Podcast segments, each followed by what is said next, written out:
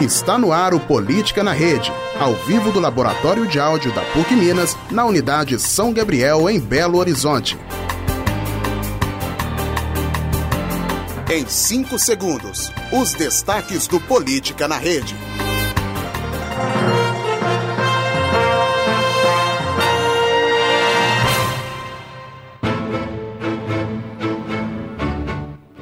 Polêmico discurso de Bolsonaro na Assembleia da ONU provoca reações na comunidade internacional. Apenas apoiadores do presidente fizeram é, elogios ao discurso de Bolsonaro.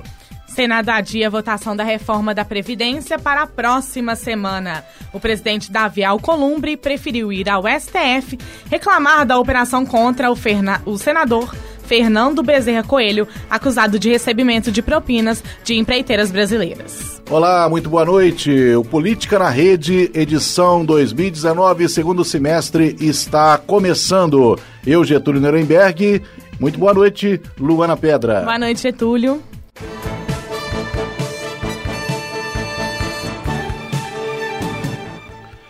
Como é de praxe, o presidente brasileiro abriu a Assembleia Geral da ONU com um discurso. E foi a primeira vez que Bolsonaro né, fez uso da palavra como presidente brasileiro.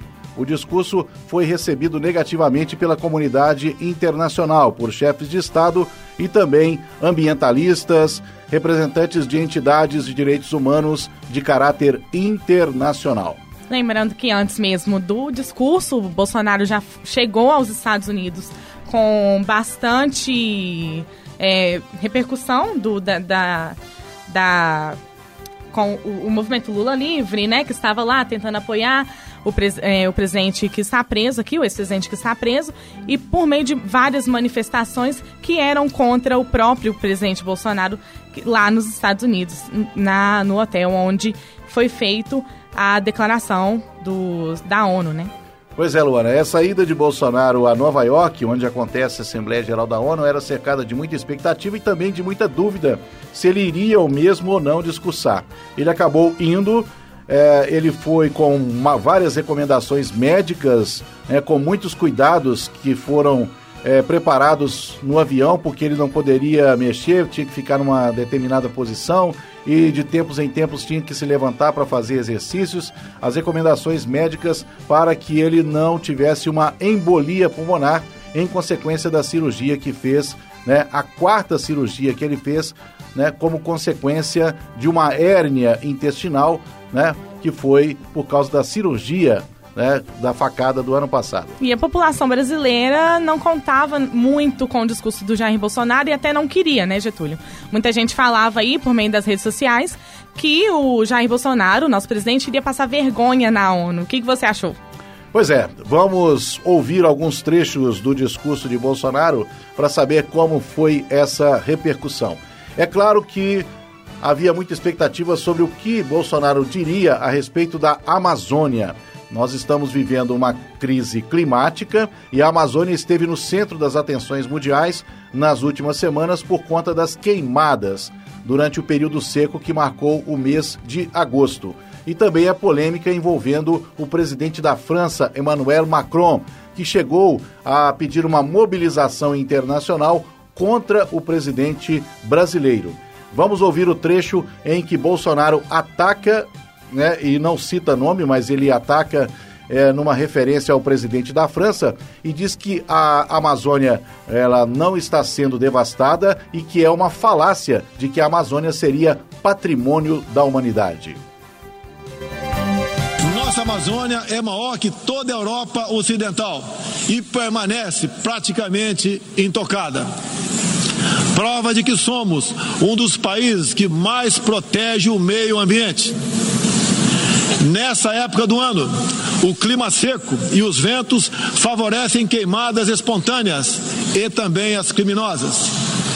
Vale ressaltar que existem queimadas praticadas por índios e populações locais, como parte de sua respectiva cultura e forma de sobrevivência. Problemas qualquer país os tem. Contudo, os ataques sensacionalistas que sofremos por grande parte.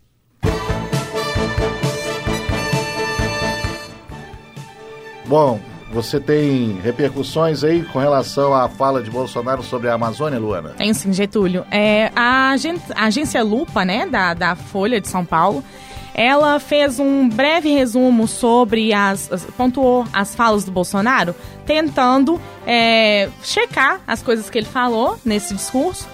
E uma delas, que foi muito criticada, foi a questão dessa frase que ele disse, falando que a Amazônia permanece praticamente intocada. Segundo é, a plataforma Map Biomas, né, projeto que monitora por satélite a cobertura vegetal e o uso do solo dos biomas brasileiros, a Amazônia brasileira tem 411 milhões de hectares de área terrestre.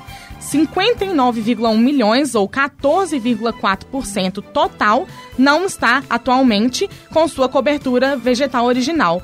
Ou seja, isso acaba, esses dados né, do, do MAP Biomas acaba colocando por terra aí essa afirmação do Bolsonaro dizendo que a Amazônia permanece praticamente intocada. A gente sabe que né, a Amazônia também ela é de interesse internacional e nacional pela questão né, dos seus recursos naturais e isso acaba fazendo, é, buscando lucro sempre, né, dessas empresas empreiteiras, buscando lucro ali, tentando remover esses recursos que são muito bons né, para o desenvolvimento é, do, do capitalismo aí nessa, nessa questão econômica. E o embate entre Bolsonaro e os ambientalistas começou com a demissão do presidente do INPE, o Instituto Nacional de Pesquisas Espaciais, Ricardo Galvão, que divulgou que a Amazônia teria sido devastada mais de 270% em relação ao mesmo período do ano passado.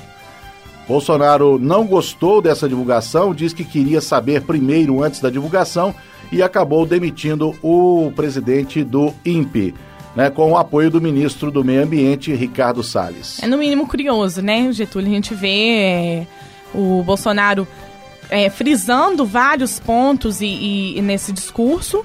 Entretanto, a maioria deles não tem nenhum dado científico, um, um, um embasamento científico nas falas que ele trouxe. E quando, é, tem, é, quando a gente tem esses dados científicos para poder provar que certas coisas no Brasil não estão acontecendo de acordo com o que ele vem falando, ele vai lá e pede para ver primeiro, ou então rechaça esses dados falando que eles não são é, que eles não são verdadeiros e para piorar a situação ainda vai lá e demite é, o presidente do INPE que com certeza tem tem ainda hoje, apesar de toda essa toda essa dificuldade de agir no Brasil e na Amazônia, uma importância muito grande para a preservação do meio ambiente aqui brasileiro. É, e tem credibilidade técnica, né? Afinal de contas, ele estava lá nesse cargo até hoje. Bem, o Jair Bolsonaro, presidente da República do Brasil, também falou sobre os índios, né? Ultimamente tem sido também polêmica a questão da demarcação das terras indígenas. Bolsonaro disse que não é todo cacique, não é todo líder indígena que fala em nome da sua nação, em nome da sua tribo. Ele criticou o cacique Raoni da tribo Caiapó. Raoni tem 89 anos, está militando há muitos anos na causa indígena e ele é um dos candidatos a receber o Prêmio Nobel da Paz em 2019. Ele preferiu criticar Raoni, disse que o tempo de Raoni acabou e preferia elogiar uma líder indígena que está participando da Assembleia Geral da ONU em Nova York. Hoje, 14% do território brasileiro está demarcado como terra indígena. Mas é preciso entender que nossos nativos são seres humanos, exatamente como qualquer um de nós. Eles querem e merecem usufruir dos mesmos direitos de que todos nós. Quero deixar claro: o Brasil não vai aumentar para 20% sua área já demarcada como terra indígena, como alguns chefes de Estado gostariam que acontecesse.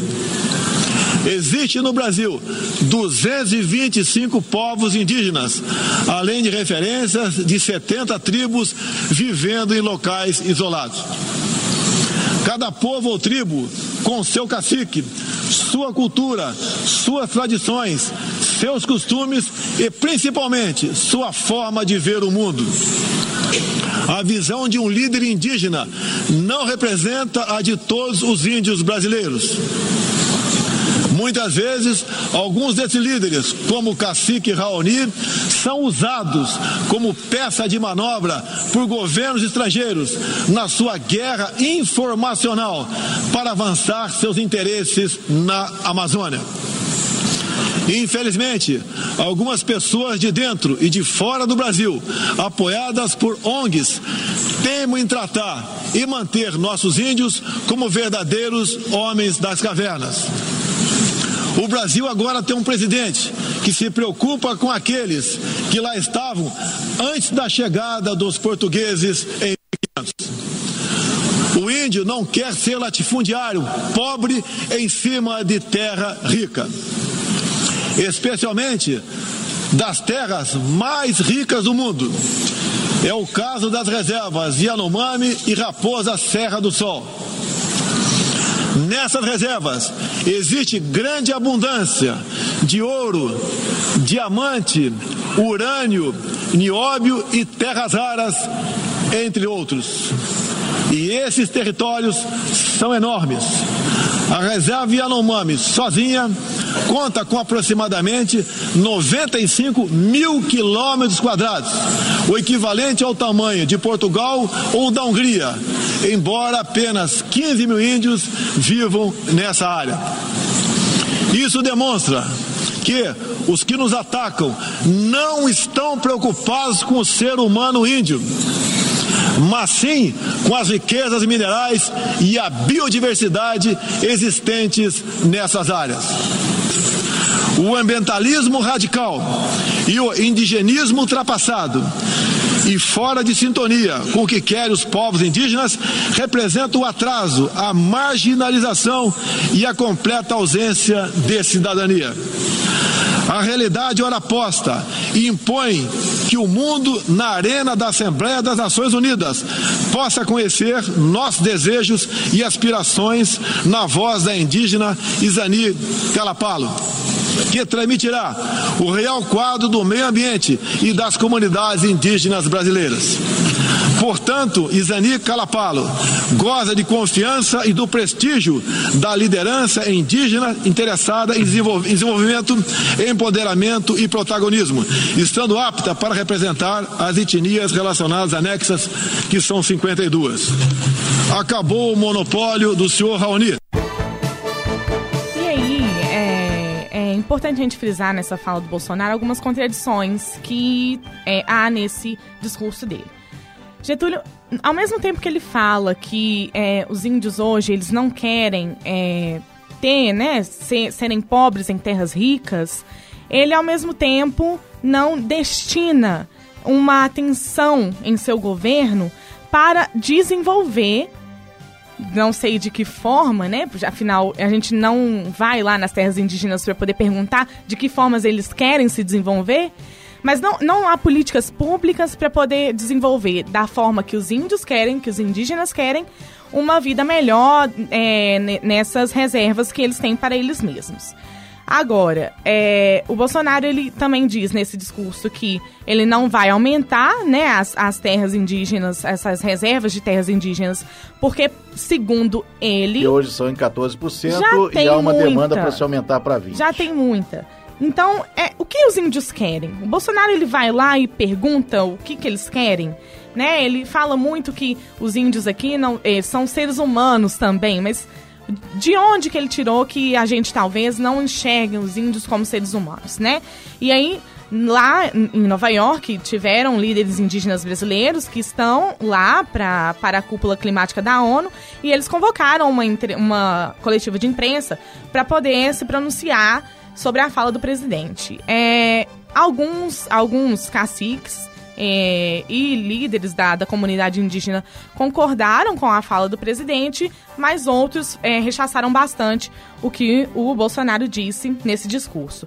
É, inclusive, a Sônia Guajajara, ela deu uma entrevista à BBC News e é referente à fala do Bolsonaro quando ele diz que é, os índios, né, alguns índios também colocam é, fogo para realizar algumas queimadas, ela realmente confirma essa, essa questão.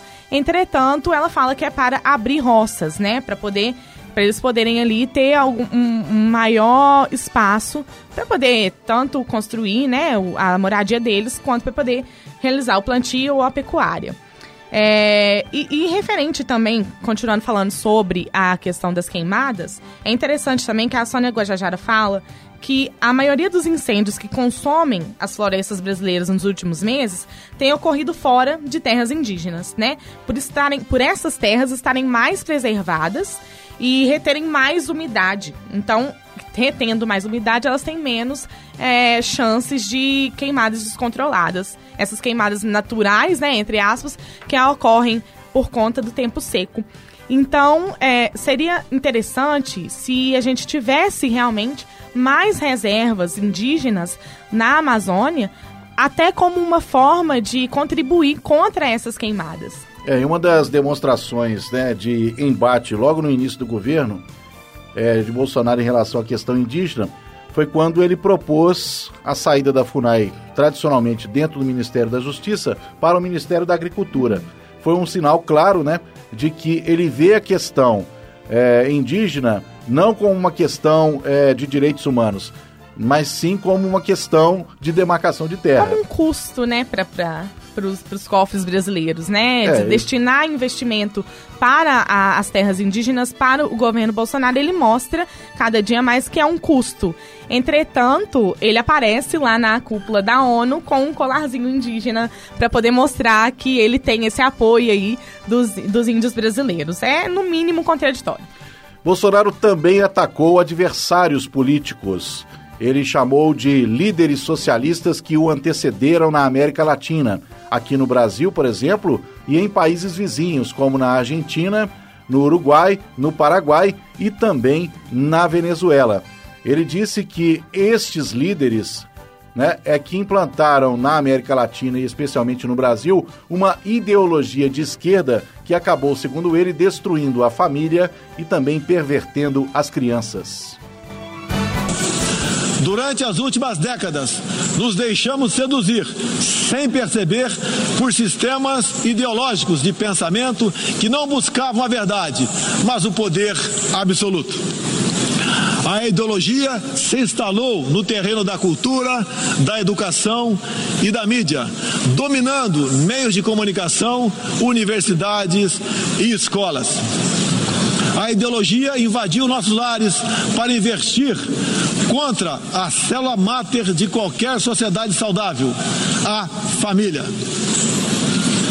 tentam ainda destruir a inocência de nossas crianças, pervertendo até mesmo identidade mais básica e elementar, a biológica.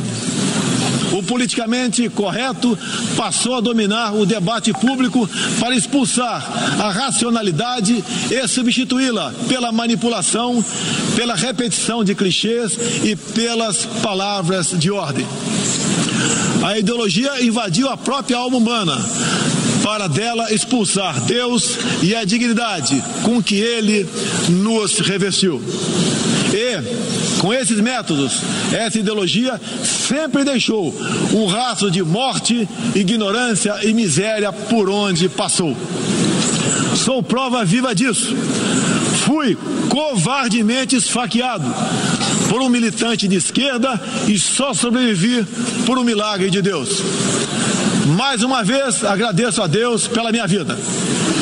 A ONU pode ajudar a derrotar o ambiente materialista e ideológico que compromete alguns princípios básicos da dignidade humana.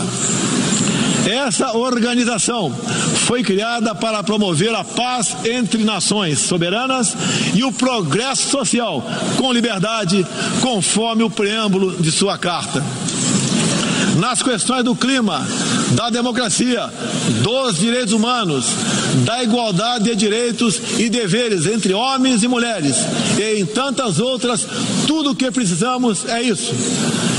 Contemplar a verdade seguindo João 8,32. E conhecereis a verdade, e a verdade vos libertará.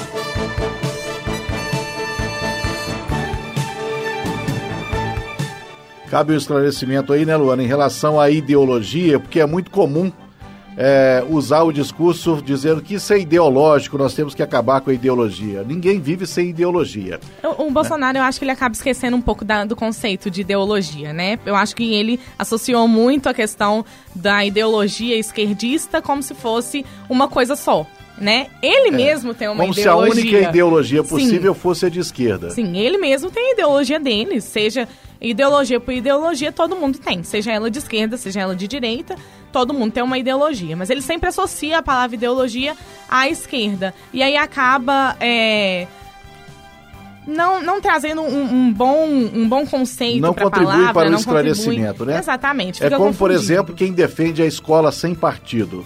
Porque, segundo os defensores dessa ideia, né, as, os partidos né, professores ou educadores levam para as escolas a ideologia.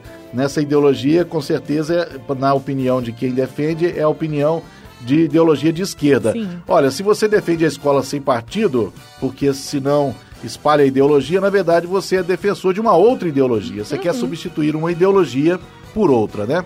Cabe essa questão e aí não vai nenhuma é, diferenciação sobre esquerda ou direita, apenas um esclarecimento do ponto de vista etimológico da palavra ideologia, que é um conjunto de ideias. Eu acho interessante frisar também nesse, nessa, nessa fala dele, que a gente acabou de ouvir, é que o, o Bolsonaro, ele.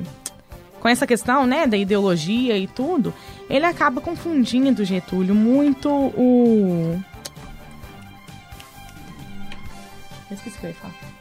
Daqui a pouco você volta então. Eu volto e. Porque e eu vou soltar agora um outro trecho, da última, o último trecho que a gente vai trazer aqui do discurso de Bolsonaro, que é sobre a questão dos homicídios. Ele justificando a política de segurança do seu governo e de alguns apoiadores, como por exemplo do governador do Rio de Janeiro, Wilson Witzel, né? explicando que nos últimos anos policiais têm sido assassinados, então, por causa disso, justifica-se a política de segurança para acabar com a criminalidade.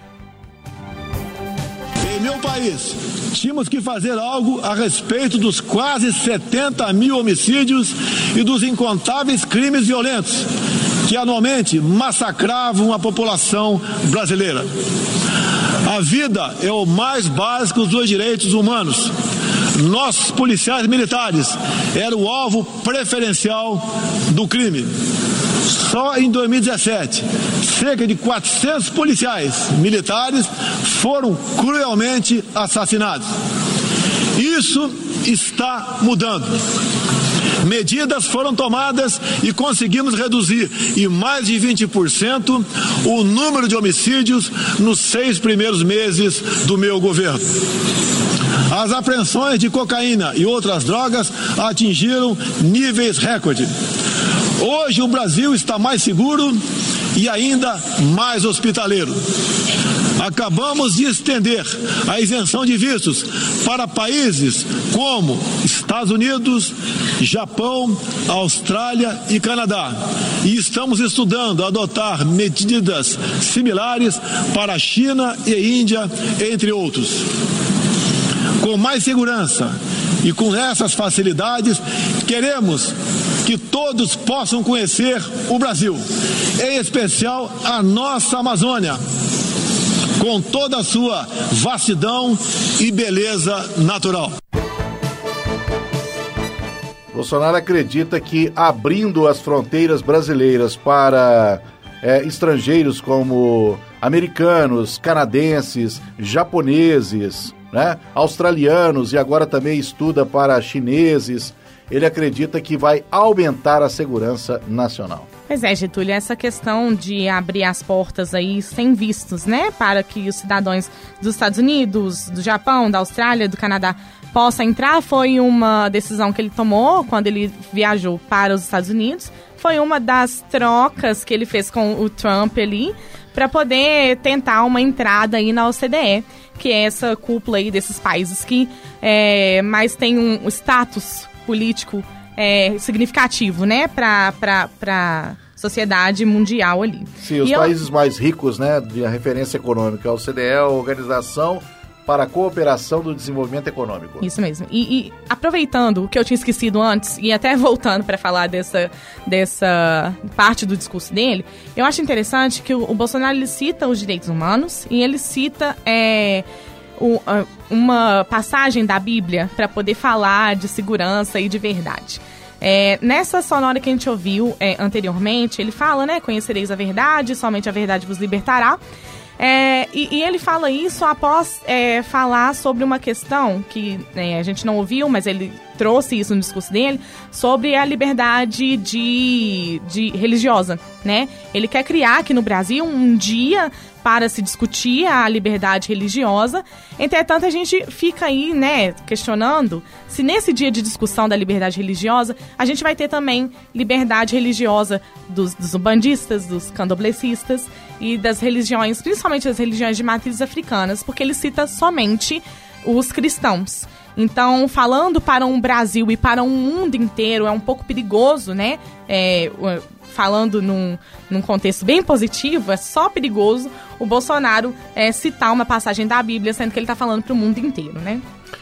Muito bem. Agora são 6 horas e 34 minutos. Essas foram as principais falas de Jair Bolsonaro no discurso da Assembleia Geral da ONU, que acontece em Nova York. Uma última fala, um último registro é que nós não citamos, mas no início, Bolsonaro defendeu abertamente o regime militar que deu um golpe em 1964 aqui no Brasil e impôs 25 anos né, à nação sem poder votar para presidente. E depois, contraditoriamente, defendeu a democracia. Né? Mas ele defendeu abertamente o regime que foi apoiado por uma parte da sociedade brasileira e também uma parte da imprensa em 31 de março de 64. E outra contradição que tange a ditadura militar é quando ele é, fala sobre a ditadura que está acontecendo, segundo ele, na Venezuela, né? A gente sabe que a Venezuela aí, ela é um centro de atenção no mundo pela questão do petróleo. É, a gente sabe também que o governo Bolsonaro ele quer se alinhar com as, com as práticas imperialistas que existem nos Estados Unidos, sabendo também que os Estados Unidos querem ali oferecer uma ajuda humanitária, né, entre aspas, para a Venezuela, quando ele diz que é preciso acabar com a ditadura na Venezuela, ele também entra em contradição, já que ele defendeu, no início do seu discurso, a ditadura militar no Brasil. Então é meio complicado ele falar de ditadura militar no Brasil, aqui é positivo, falar de democracia, que também é positivo, mas também falar de forma negativa dessa ditadura militar que ocorre lá na Venezuela, no governo de Nicolás Maduro com o chavismo, né? 6h36, um rápido intervalo. E logo depois nós vamos falar sobre a reforma da Previdência. O Política na Rede volta já.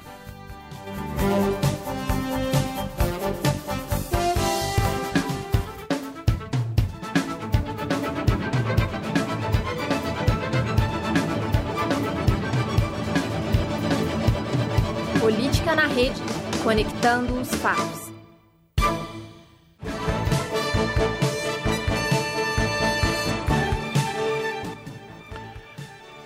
Havia uma expectativa para que a reforma da Previdência fosse votada essa semana no plenário do Senado. A proposta de emenda constitucional já foi aprovada em dois turnos na Câmara e está sendo analisada pelos 81 senadores. Só que o presidente da casa decidiu adiar a votação para a semana que vem. Por pois, que, Luana? Pois é, Bolsonaro, o presidente Davi Bolsonaro Alcolumbre. não, Getúlio. Pois é, Getúlio. o Davi Alcolumbre, presidente né, do Senado, ele acabou adiando a votação com o aval dele, de toda a casa da liderança ali do Senado. É, em vez de priorizar né, o andamento da matéria, o presidente do Senado acabou preferindo ir ao STF para reclamar da operação contra o senador Fernando Bezerra Coelho, do MDB do, de Pernambuco, que foi aí acusado de receber propina do, de em, em, empreiteiras brasileiras e acabou tendo aí na semana passada um, um a polícia é, federal acabou indo lá na casa dele para poder fazer essa busca e apreensão aí de tentar encontrar provas referentes a essa a essa a esse recebimento de propina. Essa denúncia. Exatamente.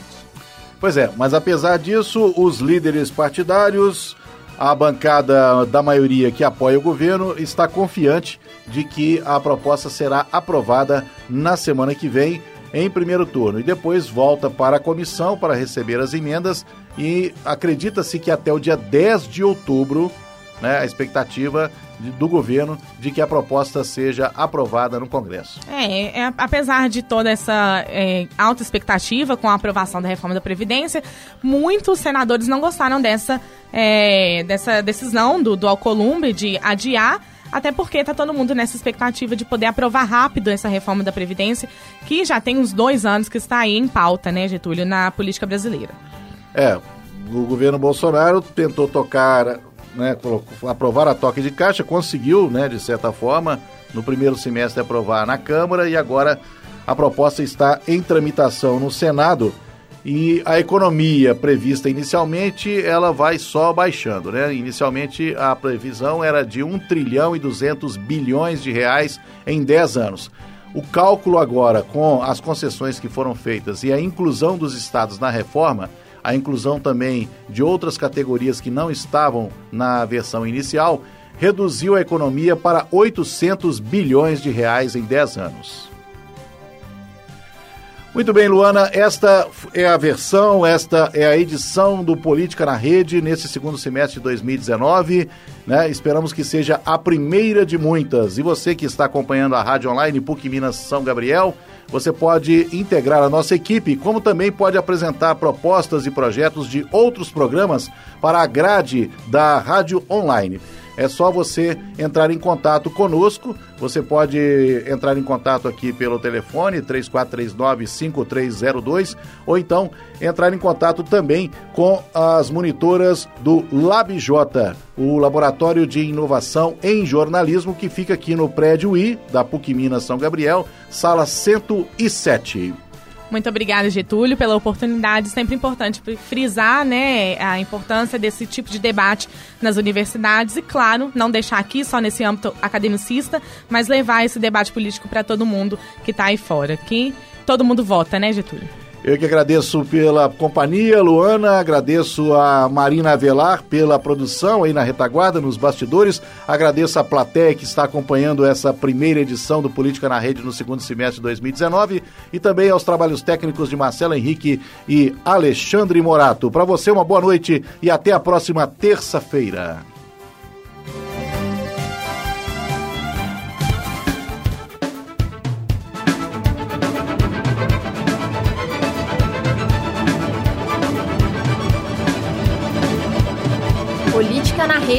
Conectando os fatos. Essa produção é do Lab SG, onde você vem aprender